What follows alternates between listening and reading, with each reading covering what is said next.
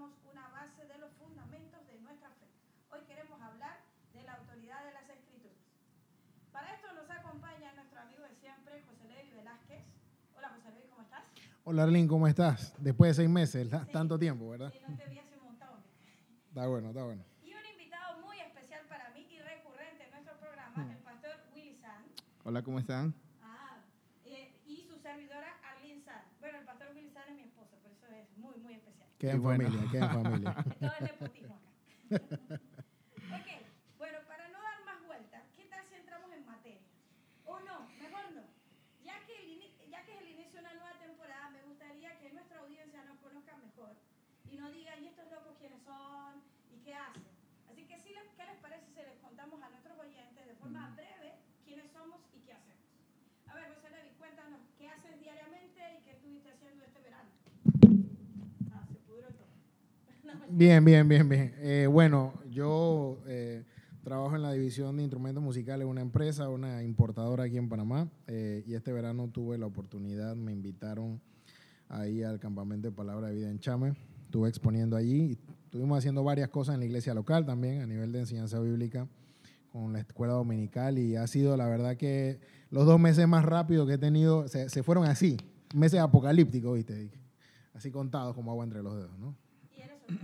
No, no, no, yo soy casado, diga, mi esposa está aquí, así que bueno, saben que hay que mantener la cordura, ¿verdad? Ok. Bueno, Pastor Willy, cuéntenos qué hace, a qué se dedica, qué iglesia es pastor. Ok. Eh, bueno, eh, con nuestra esposa hace tres años eh, servimos en la Iglesia Bautista China de Panamá. Y la verdad que Dios eh, ha sido muy bueno con nosotros y poco a poco ha estado abriendo puertas. Al mismo tiempo también tengo la oportunidad de servir eh, como capellán en una escuela china aquí en Panamá. Y bueno, por la gracia de Dios, eh, eh, tenemos la oportunidad de servirnos y, y de enseñar un poco más la palabra de Dios. Bueno, ya Willy lo dijo todo, todo lo que hacemos. Bueno, fuera de eso, como nos sobra el tiempo de todo lo que nosotros hacemos, nos da por hacer podcast. Me puedes donar un poco de ese tiempo, porque la verdad que a mí me está haciendo falta. No, realmente creo que, que separar este tiempo es un tiempo importante, ya que bueno, nuestra audiencia, aunque no es mucha, va creciendo de forma exponencial y esperemos que los que eran fieles sigan fieles ahora después de este parón de seis meses. Bueno, pero para no dar más vueltas, ¿qué tal si entramos en materia? ¿Ya? Hoy como nunca antes se ataca el carácter de la Biblia públicamente, tachándola de cruel y opresiva. A los defensores de la visión histórica de su veracidad hay una enorme presión social sobre los cristianos a abandonar el entendimiento histórico de la inspiración y la autoridad de las escrituras y el papel que debe desempeñar en nuestras vidas. Ahora, ¿de dónde proviene la autoridad de las escrituras? Eh, cuéntanos un poquito, José Levi, ¿de dónde proviene la autoridad de las escrituras? Bueno, el tema de la autoridad de las escrituras es, proviene de Dios mismo, hay que empezar por ahí, o sea, cuando nosotros vamos a Génesis, nos encontramos en Génesis en, en 1.1, dice que en el principio creó Dios los cielos y la tierra, y cuando vas al Salmo 33, versículo 6, dice que por la palabra de Dios fueron hechos los cielos y también la tierra. Entonces, eh, la autoridad de la palabra se genera en Dios mismo, y eso no está en discusión a lo largo de las escrituras. De hecho, quiero acotar algo más aquí. Creo que uno de los principales ataques que está recibiendo la autoridad de la escritura hoy día eh, no es tan fuerte desde afuera como pensaríamos. Eh, ya lo normal es el ataque afuera. Yo creo que el ataque más fuerte que está recibiendo la autoridad de las escrituras es desde adentro mismo de lo que nosotros consideramos la cristiandad. Eh, la, la autoridad de la escritura está siendo fuertemente cuestionada, pero precisamente porque, en mi opinión, en lo que a mí respecta, hay un desconocimiento, una falta de comprensión de que las escrituras no empiezan tratando de demostrar que son la santa palabra de Dios, sino que simplemente se declaran y se consideran a sí mismas como las, las santas palabras de Dios. Bueno, también creemos que, bueno, como cristianos, eh, nuestra base se basa en la fe.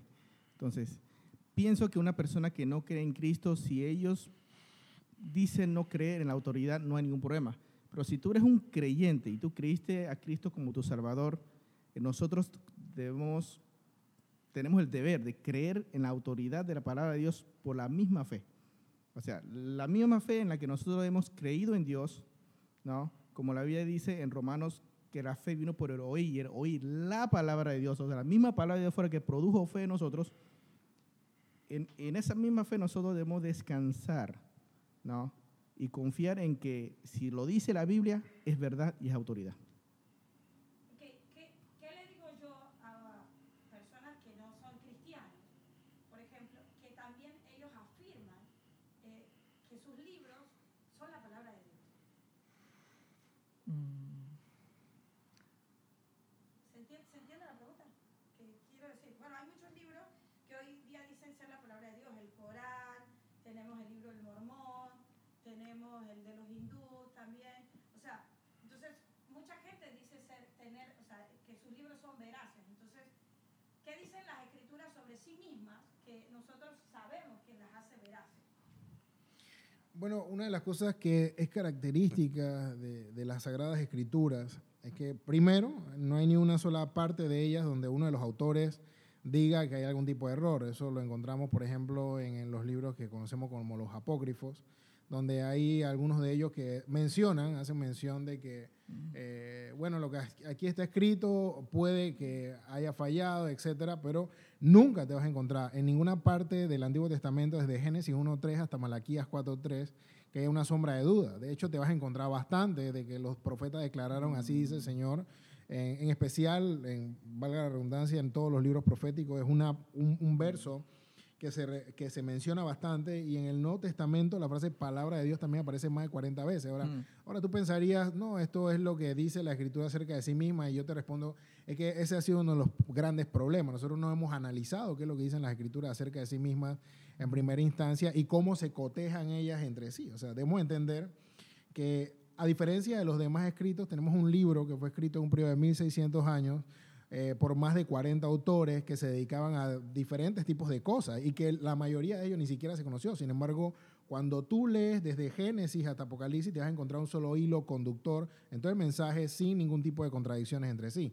Una cosa es que haya paradojas, otra cosa es que haya dificultades de explicación o dificultades interpretativas, porque también debemos entender que la Biblia no fue escrita en español, sino que fue escrita en hebreo, arameo y griego, y cada lenguaje tiene su complejidad. Entonces, cada idioma tiene su complejidad y por lo tanto, eh, como decía un, un famoso y reconocido autor cristiano, uno de los grandes problemas de las personas hoy en día, en especial de los mismos cristianos, es que no quieren estudiar las escrituras porque estudiar las escrituras demanda un trabajo arduo, precisamente.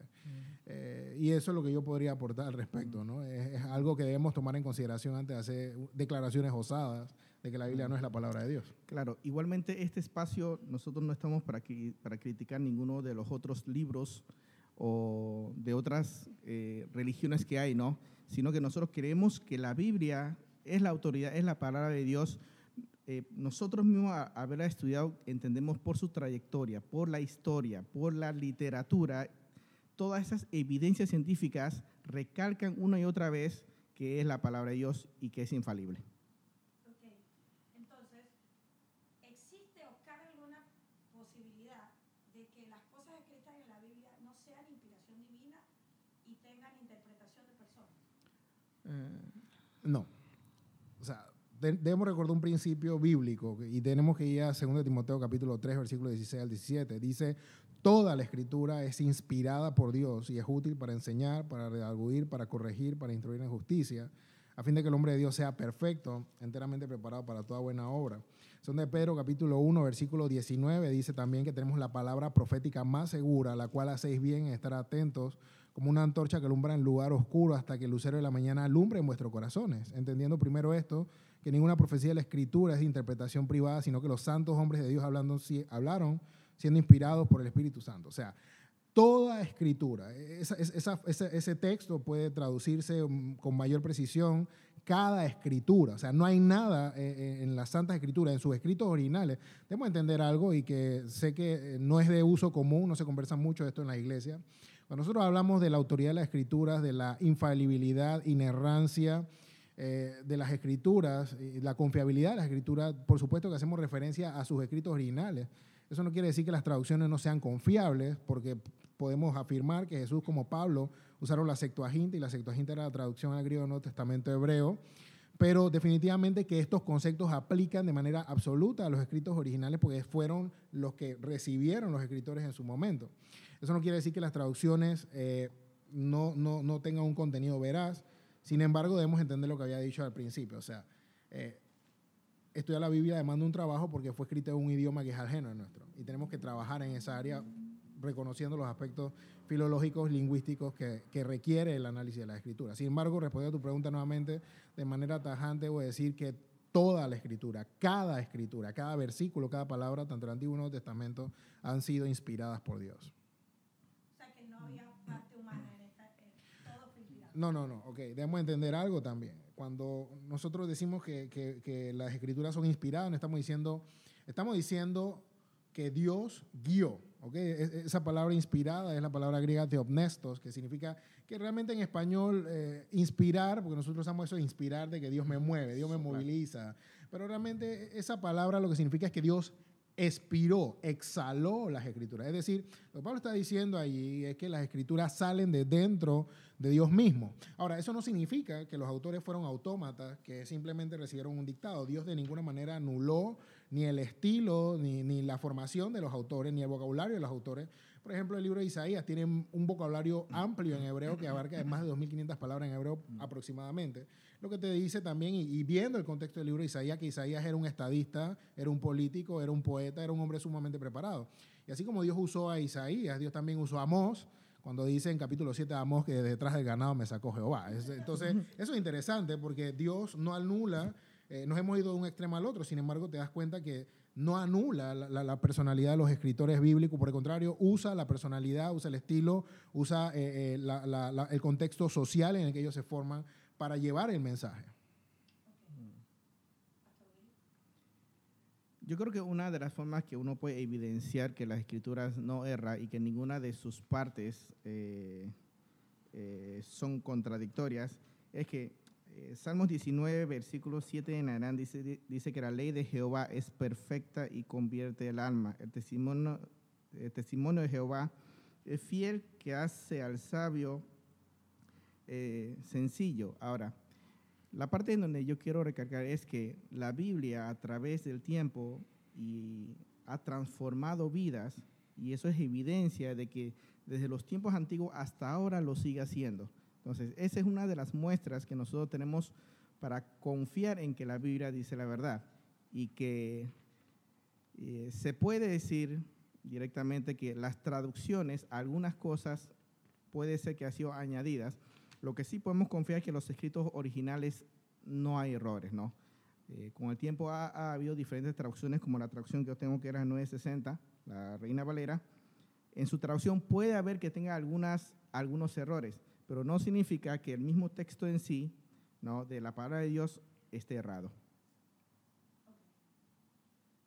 Okay. Si yo les preguntara, ¿qué significan las escrituras para Dios? ¿Qué me dirían?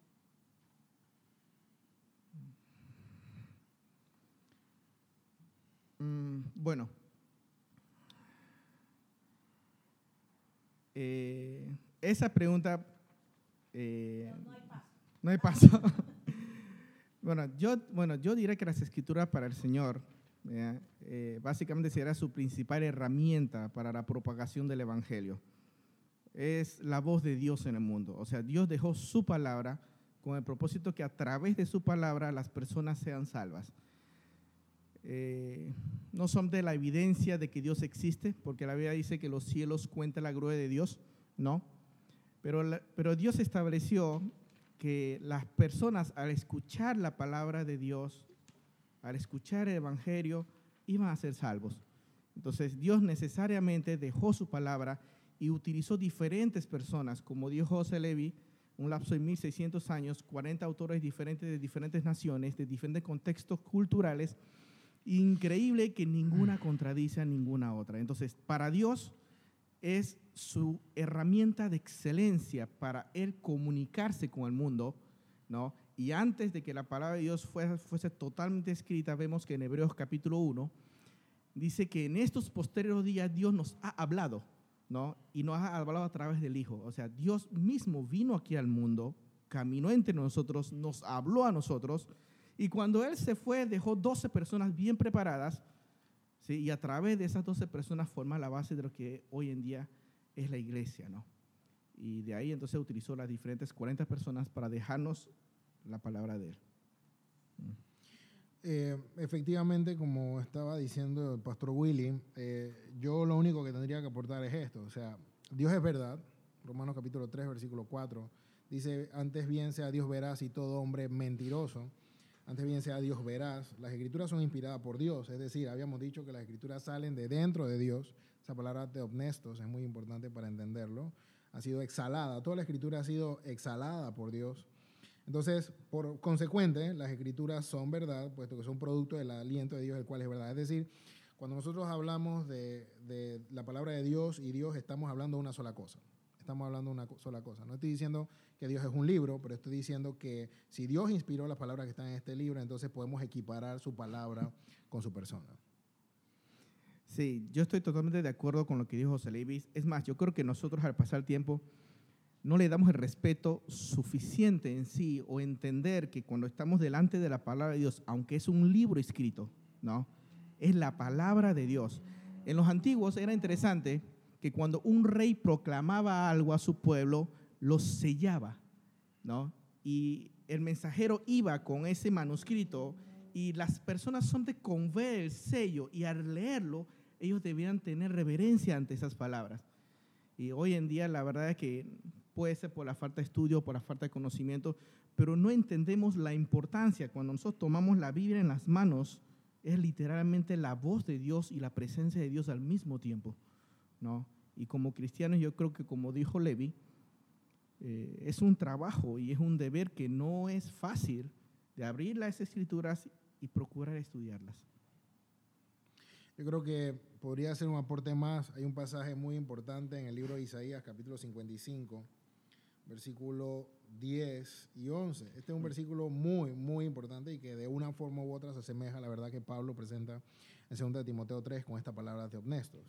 En versículo 10 dice, porque como desciende de los cielos la lluvia y la nieve y no vuelve allá, sino que riega la tierra y la hace germinar y producir y da semilla al que siembra y pan al que come, así será mi palabra que sale de mi boca, no volverá a mí vacía, sino que hará lo que yo quiero y será prosperada en aquello para lo cual la envié. O sea, estas palabras que se originan en Dios mismo, definitivamente, como ya Willy había explicado bastante bien, es una palabra que tiene todo el poder, toda la autoridad, toda la perfección de Dios y es la única que, como dice el salmista en el Salmo 19, dice que es perfecta y que tiene la capacidad de convertir el alma.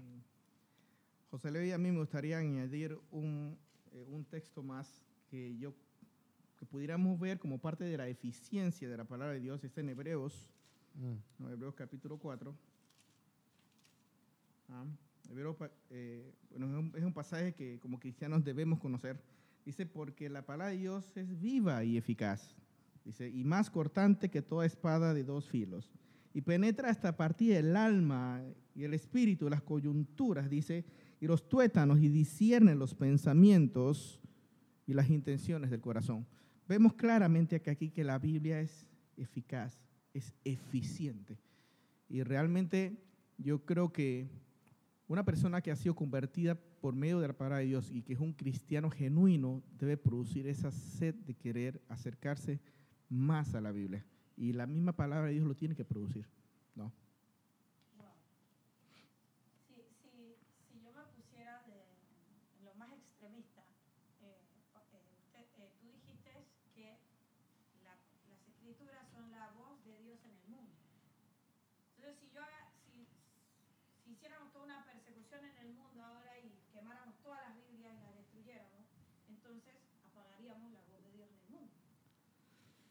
Bueno, no creo que la voz de Dios en el mundo se pueda apagar. Salmos 19 dice que los cielos proclaman. Aunque no haya voz, la Biblia declara que la naturaleza dice que hay un Dios vivo. ¿No? Entonces, eh, si llegase, aunque no lo creo, que se pudiera quemar todas las Biblias del mundo, yo creo que de todas... bueno, yo voy a contar de un testimonio. Hay un señor que en mi, en mi tiempo que estudié la Biblia en Argentina llamado Mahmoud, eh, él creyó en Cristo y en el Medio Oriente, después que volvió a donde su familia sufrió rechazos, él se propuso a memorizarse todo el Nuevo Testamento, porque él decía, en medio donde yo estoy, me pueden quitar mi Biblia y lo pueden quemar, pero si mi Biblia yo lo tengo en mi cabeza, yo lo he memorizado, cada día yo voy a poder disfrutar de la Biblia sin tenerla físicamente. Entonces, al escuchar ese testimonio, yo creo que ningún cristiano debemos tener la excusa de decirte, ah, mira, no tengo Biblia. Hoy en día podemos accesar la Biblia de muchas maneras. Somos nosotros que hemos sido negligentes quizás de no abrirla y no estudiarla. Yo creo que es así, Arlene. Es cierto. No sé. Bueno, y para muestra, José Luis de Cerreto nos, dio, nos relató un versículo de memoria. No, no lo estaba leyendo para la- los oyentes, para que Sí. Leyó como siete versículos de memoria. Los memorizó. Sí. Ok, ¿tienes algo para aportar acá? Eh, definitivamente que ese escenario, eh, allí estaba recordando, más bien mi esposa me estaba recordando, hay un libro muy interesante que se llama, me estaba pasando la batería, eh, dice eh, Fahrenheit 457 y, esa es supuestamente la, la temperatura a la que se pueden incinerar los libros. ¿no? Y en ese libro se cuentan varias cosas interesantes, recomiendo la, la lectura. eh, pero había algo interesante que sucede al final. eh, ellos están buscando un libro en específico y ese libro es, es- es la Biblia. Me parece que también Denzel Washington trabajó en una película donde se habla de esto y, Y- exactamente, eso es bien interesante, pero curiosamente eh, es un libro inextinguible. Jo- eh, John McDowell, Josh McDowell, eh, en su libro Evidencia que exige un veredicto, empieza con, con una cita histórica donde había un rey que se había dedicado a, a perseguir las escrituras y uno de sus asistentes, uno de sus consejeros le dice, Señor, la, la Biblia es un yunque contra el cual se han gastado muchas espadas. Y, y- y lo que usted propone es difícil. El mismo Voltaire, en su momento, eh, siendo ateo, él había proclamado el fin de las escrituras y paradójicamente es en su casa, en la imprenta de su casa, donde posteriormente empiezan a imprimirse más libros. Pero después que mi esposa me dice esto, yo estaba recordando este poderoso texto de 1 de Pedro, capítulo 1, versículo 25, dice, eh, capítulo 24, capi- perdón, capítulo 1, versículo 24-25, dice, porque toda carne es como hierba y toda la gloria del hombre como flor de la hierba. La hierba se seca y la flor se cae, mas la palabra del Señor permanece para siempre. Y esta es la palabra que por el Evangelio os ha sido anunciada. Y esto es una cita de Isaías capítulo 28, versículo 16. O sea, e- e- es interesante, perdón, esta es una cita de Isaías 46, 9. O sea, es interesante. Eh, no, he, leído varios libros, he leído varios filósofos, he leído La República, he leído a Aristóteles y su política, he leído a, a- a Nietzsche, he leído a varios filósofos que se me escapan los nombres ahora porque he leído un buen par de filósofos y me gusta la filosofía, pero ninguno de ellos se ha atrevido a hacer las afirmaciones que se hacen en las escrituras. Ninguno de ellos se atreve a decir que eh, hay vida eterna y en, lo que ellos escriben, ninguno de ellos se atreve a decir que sus escritos van a permanecer para siempre ni, ni siquiera en el Corán. Nadie tiene la osadía de decir esto, pero la escritura ha demostrado a lo largo del tiempo ser efectivamente lo que ella misma afirma ser. Y eso es muy importante. Yo creo que el énfasis de, de- este programa hoy es que los cristianos vuelvan a la escritura, entendiendo lo que las escrituras dicen acerca de sí mismas. Muchas veces hay un enfoque apologético que no es malo, que es bueno, que es necesario, porque la Biblia siempre ha estado bajo ataque. Pero como bien decía Pablo en sus escritos, o sea, van a venir ma- maestros conforme a sus concupiscencias, que van a apartar de la verdad del oído y los volverán a la fábula. Y hoy más que nunca, los creyentes necesitan entender que tienen en su mano no el periódico del día a día, no los escritos de los filósofos, no los libros de química y física y biología. No te estoy diciendo que eso sea malo, lo que te estoy diciendo es que ellos deben entender la cristiandad hoy por hoy, deben entender que tienen en su mano nada más y nada menos que la santa palabra de Dios, eterna.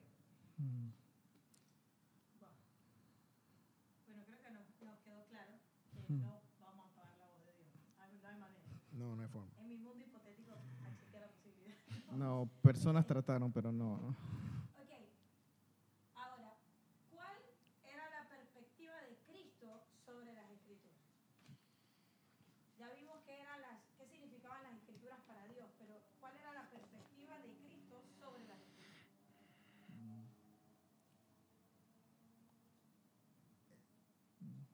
Yo, tú, él, nosotros, vosotros, ellos. ¿Quién, quién? A ver. Sí, eh, este tema es interesante. Eh, Una de las cosas que también más soslayamos, que solemos dejar de lado, es qué, qué pensaba Cristo acerca de, de las escrituras. Eh, nosotros conocemos un versículo bastante bien. Dice, santifícalos en tu verdad. Tu palabra es verdad. O sea, para Jesús, las escrituras eran la verdad de Dios. Juan capítulo 5, versículo 39 dice, eh, escudriñad las escrituras porque a vosotros os parece que en ellas tenéis vida eterna y ellas son las que dan testimonio de mí. Cuando vamos a Lucas, capítulo 24, versículo 27, es interesante eh, eh, esa, esa porción de la escritura porque dice que se encuentra con esta gente camino en Maús y, él le va declarando en lo que todas las escrituras, desde Moisés y todos los profetas, decían acerca de él. O sea, para Jesús, definitivamente que los escritos del Antiguo Testamento eran la única, pura y verdad absoluta de Dios. Y eso no significa que los escritos del Nuevo Testamento no. Pues cuando vamos a la sección de Juan capítulo 14, capítulo 15, y creo que algo del capítulo 16, si más no recuerdo, habla acerca de que eh, el, el Espíritu Santo, él les habla del Consolador, que los iba a guiar a toda verdad. No es cierto, eso es muy importante. Jesús está ah, respaldando ya el mensaje apostólico incluso antes de que el Nuevo Testamento empiece a escribirse. Entonces, para él, las escrituras eran la norma autoritativa. Mira, otro ejemplo que podemos ver, y, y- y cierro mi intervención con esto, porque aquí nos demoraremos toda la noche. Cuando, cuando él es tentado, en Mateo capítulo 4 y, Mm. y Lucas capítulo 4 también nos habla de esto, él responde con escritura. Cuando Satanás le apela a, a su debilidad humana en ese momento, él le dice no solo de pan vivirá el hombre, sino de toda palabra que sale de la boca de Dios, de una cita directa de Deuteronomio capítulo 8, versículo 3. Y así él va, y ante cada tentación que le presenta Satanás, él va respondiendo con cosas, no con sus argumentos, no con su filosofía, no con. No, no, él va respondiendo con las escrituras del Antiguo Testamento. Entonces, no cabe duda de que él recurre a la autoridad del Antiguo Testamento para dar testimonio incluso de su propia identidad como el Hijo de Dios. Wow. Yo creo que José Luis re- eh, respondió muy bien. Solamente quería eh, eh, darle un pequeño énfasis a la cita que él agarró cuando, cuando, los, cuando, lo- cuando las dos personas que iban camino a Emaús y que Cristo se le aparece, ¿no?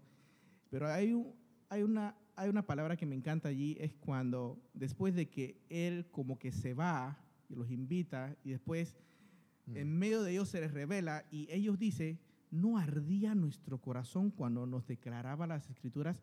Oye, o sea, es entender que Cristo mismo utilizó la escritura y fue la escritura la que hizo arder el corazón de las personas. En ese momento, esos dos discípulos que va camino a Emmaus. Y lo que me desafía en un sentido es, wow, hoy en día al leer la Biblia me arde el corazón. O sea, tengo esa pasión, ese ardor en el corazón, o lo que sentían los dos discípulos de camino a Emaús, que ellos, después de que Cristo se fue y después se apareció, querían estar con Cristo. Entonces, yo creo que la, la Biblia debe producir eso en nosotros, debe, debe hacer que nosotros ardamos para Él, ¿no? Ok, ahí hilando con, con lo que decías. Entonces, ¿qué deben ser las, escritu- las escrituras para el cristiano, el cristiano hoy, hoy día? Ok. Eh, como, como al principio de la intervención, dijo que la escritura es la autoridad de la palabra de Dios, ¿no? Directamente la escritura para nosotros no solamente la autoridad, sino la guía, mi dependencia, mi suficiencia debe ser en la palabra de Dios, ¿no? Eh, pero quiero hacer una pequeña diferencia bien rápido entre que la Biblia para el cristiano debe ser eh, lo, como, bueno, como la Biblia dice en lo que es en, lo que es en Pedro, ¿no? Dice, desead como niños recién nacidos la leche espiritual no adulterada. Yo debo preguntarme si yo como cristiano estoy deseando la Biblia, Mm. porque entonces yo voy a entender bien qué es, qué es mi autoridad, qué es mi guía, qué es mi dependencia. Realmente si yo no leo la Biblia y no la conozco, no tengo autoridad para decir que me está guiando, porque no la conozco. ¿no? Yo creo que a la medida que tú y yo vamos conociendo la Biblia, la Biblia se va a hacer más real en tu vida y en mi vida.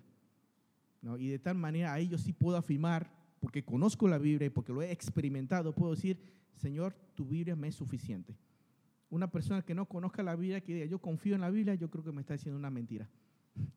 si ni siquiera conoce la Biblia, ¿cómo va a decir que confía en ella? Sí, es como cuando yo, cuando yo, yo que confío en mi esposa, porque la conozco. y se lo digo a mi esposa, ¿no? Sí, sí, sí, estamos al aire, así que sí, sí, sí, me, me conoce. y confío en ella, porque la conozco.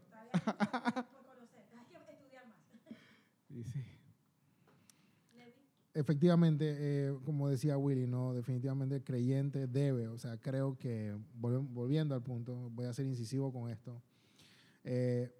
2020, eh, eh, las escrituras han caído en desprecio de lo que llamamos el mismo, lo que se hace llamar cristianismo fundamental o conservador.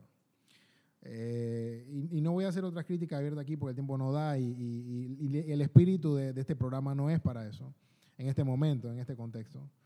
Pero hay un llamado de Dios a que volvamos a las escrituras.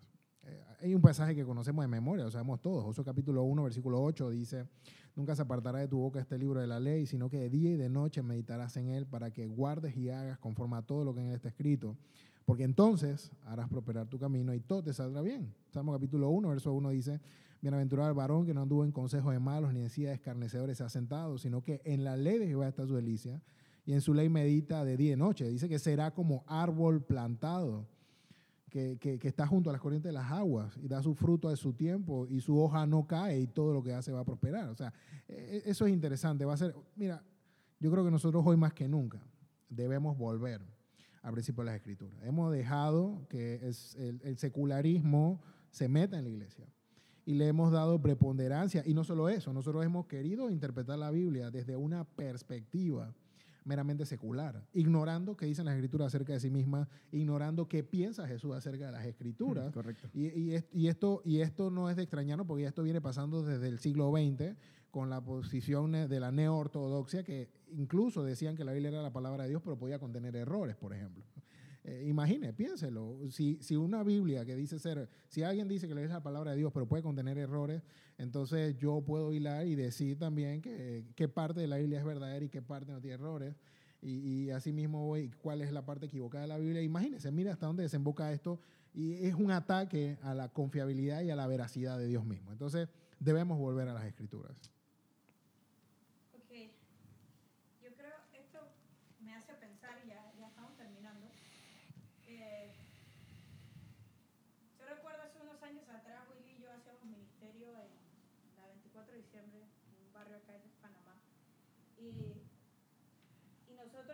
enseñábamos a los chicos a memorizar las escrituras eh, cantando. ¿Ves? Y, recuerdo que, que, los chicos muy, muy emotivos, o sea, eh, memorizaban y bailaban y, y, memorizábamos Salmo 119 textual. Y recuerdo Salmo 119, versículo 11, dice, mi corazón he guardado tus dichos para no pecar contra ti. Y hoy día la humanidad vive vidas lejos de Dios. Eh, viven enojados por Dios por X o Y situación que les pasó dentro de una iglesia o, o, algo que les pasó en su vida que creen que Dios no respondió como ellos esperaban que fuera. Pero yo creo que hemos, si conociéramos su palabra, o sea, hemos olvidado estas cosas. ¿Ves? Eh, hemos, hemos dejado de guardar esas cosas en nuestro corazón. Hemos dejado ser enseñados por sus estatutos. Y hemos puesto a Dios de lado en la vida nuestra, ¿no? Y en lugar de Dios guiar nuestra vida a través de su palabra y escuchar su voz, como dijo el pastor Willy, este, hemos decidido escuchar otra voz. Mm. Simplemente en nuestro, eh, internamente poner mute y, y, y, creemos que podemos apagar la voz de Dios, pero no podemos. ¿eh? Y, y, sabemos que, que, Dios está allí y hemos decidido simplemente ignorar. Yo creo que, que este, este programa sido como súper refrescante principalmente para mí. Y escucharlos cómo, cómo argumentan en cuanto a eh, la veracidad de las escrituras. Amén. Eh, eh, y yo amaría que todos los creyentes pudiéramos hacerlo de esta forma. Amén. Y tuviésemos, o sea, domináramos y conociéramos a Dios y, su palabra y pudiéramos defenderla en todo momento, mostrando lo veraz que son. Entonces yo creo que hemos, este, este es nuestro episodio de, de- de inicio en la temporada 2020 y creo que, que ha sido un, un episodio bueno y ha sido un episodio que ha hecho arder mi corazón. Y bueno, es el primer episodio de la, de la temporada 2020 y tenemos audiencia. Así que eh, ustedes no lo ven, pero tenemos audiencia eh, back- backstage. Así que por primera vez hicimos un episodio con audiencia. Y bueno, eh, Ivonne la tenemos enferma, pero ella trabajó, hizo su parte. Eh, no sé si quieren despedirse de, de- de- de la audiencia, José Neri, y decirles dónde te pueden eh, escribir, si alguno tiene alguna pregunta y demás. Sí, si en alguna manera puedo serles de utilidad em, y, y puedo ayudarles con alguna duda eh, o, o referirles a algún material, por supuesto que puedes escribirme a joselevi.velázquez.gmail.com Joselevi con V e Y y Velázquez con S y Z eh, en ese orden, ¿no? O puedes, eh, sí, a mi correo está bien, está perfecto ahí, me puedes escribir ahí. Te un correo. Sí. Bueno. ¿cómo la gente te puede contactar? Bueno, cualquiera que quiera contactarme, bueno, se, se contacta con mi esposa. Eh, es efectivo, es un hecho.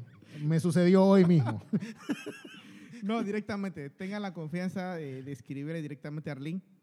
Eh, y entonces ella se contacta conmigo. Ella es mi secretaria privada. Sin paga, ¿eh? Sin paga.